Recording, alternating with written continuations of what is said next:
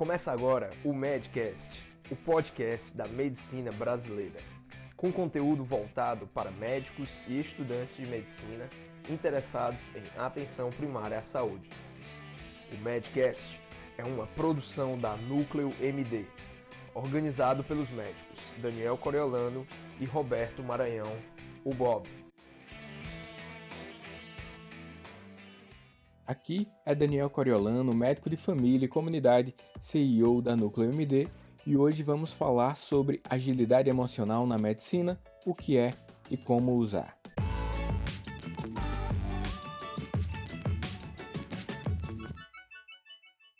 Você já percebeu o quanto alguma frustração, pressão por resultados, decepção pode impactar sobre a sua vida diariamente? A ansiedade, a tristeza são outros dois sentimentos comuns que podem surgir como produto da dinâmica social na qual estamos inseridos.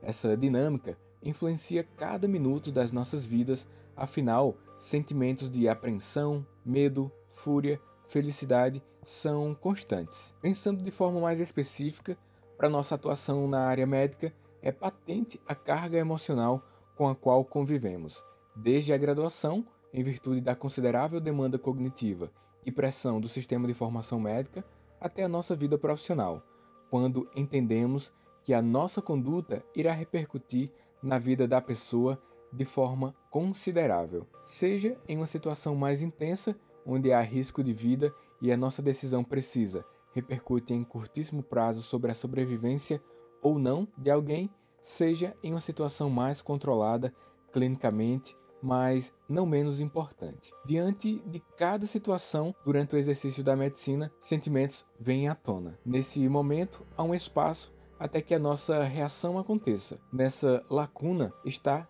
a tese que a psicóloga Susan David chama de agilidade emocional. Esse intervalo reflexivo permite um exercício da resiliência. É durante nossa atuação diante dos obstáculos diários da vida que podemos perceber quanto de habilidade socioemocional temos e o quanto ainda podemos melhorar. Os estudos apontam que a instância fisiológica de impacto nos neurotransmissores que explica transtornos mentais como depressão ou transtorno de ansiedade generalizada, TAG, pode também ser iniciada durante o enfrentamento de situações perturbadoras que geram irritação, tensão, inquietação.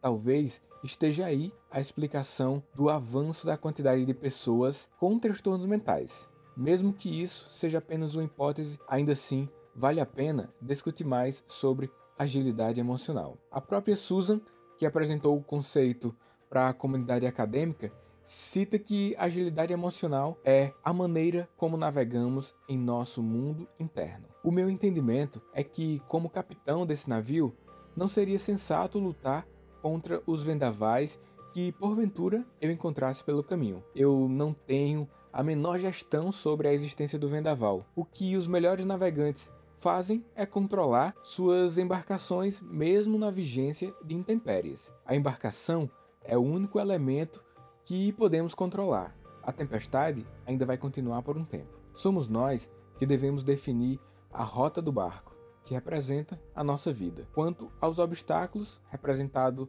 pelo vendaval, podemos aceitá-los e sermos resilientes ao ponto de nos mantermos vivos, mesmo que eventualmente possamos sair da rota e mesmo que em alguns momentos podemos não nos manter tão firmes quanto esperávamos. Mas lembre-se que a resiliência é a capacidade dos metais de não quebrar mesmo diante da exposição a alta energia, e não a característica dos metais de não se modificar. Podemos sim, eventualmente, sair da rota, sofrermos algum impacto emocional diante da imposta intempérie que às vezes dura segundos, dias, semanas ou até mesmo anos.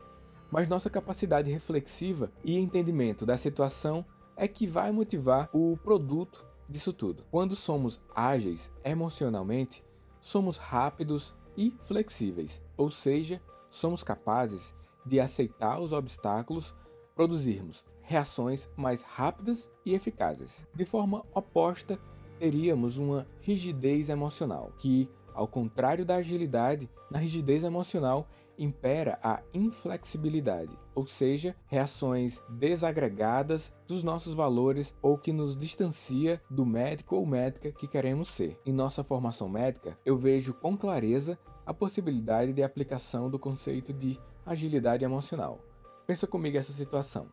Um estudante de medicina, ainda no quarto ano da graduação, submetido a uma grande pressão por notas a fim de ter um bom histórico curricular e passar nas provas que vão garantir a ida para o próximo período do curso internato médico. Até a conquista dos seus objetivos, o estudante deverá ter resiliência para suportar o estresse ao ponto de não ter impacto sobre a sua saúde mental. Ele pode conseguir isso com um treino reflexivo diário através de auto-questionamentos, como onde eu quero chegar? Esta pressão pela qual estou passando hoje vai me tornar mais forte? O que eu posso fazer para otimizar os meus estudos e seguir para onde eu quero chegar? Esse exercício reflexivo nos torna cada vez mais conscientes do nosso poder intrínseco. Não se trata de uma tentativa de afastar a atenção, mas sim de aceitá-la, ser resiliente e ágil emocionalmente. A nossa dinâmica social é mutante. Sempre estamos expostos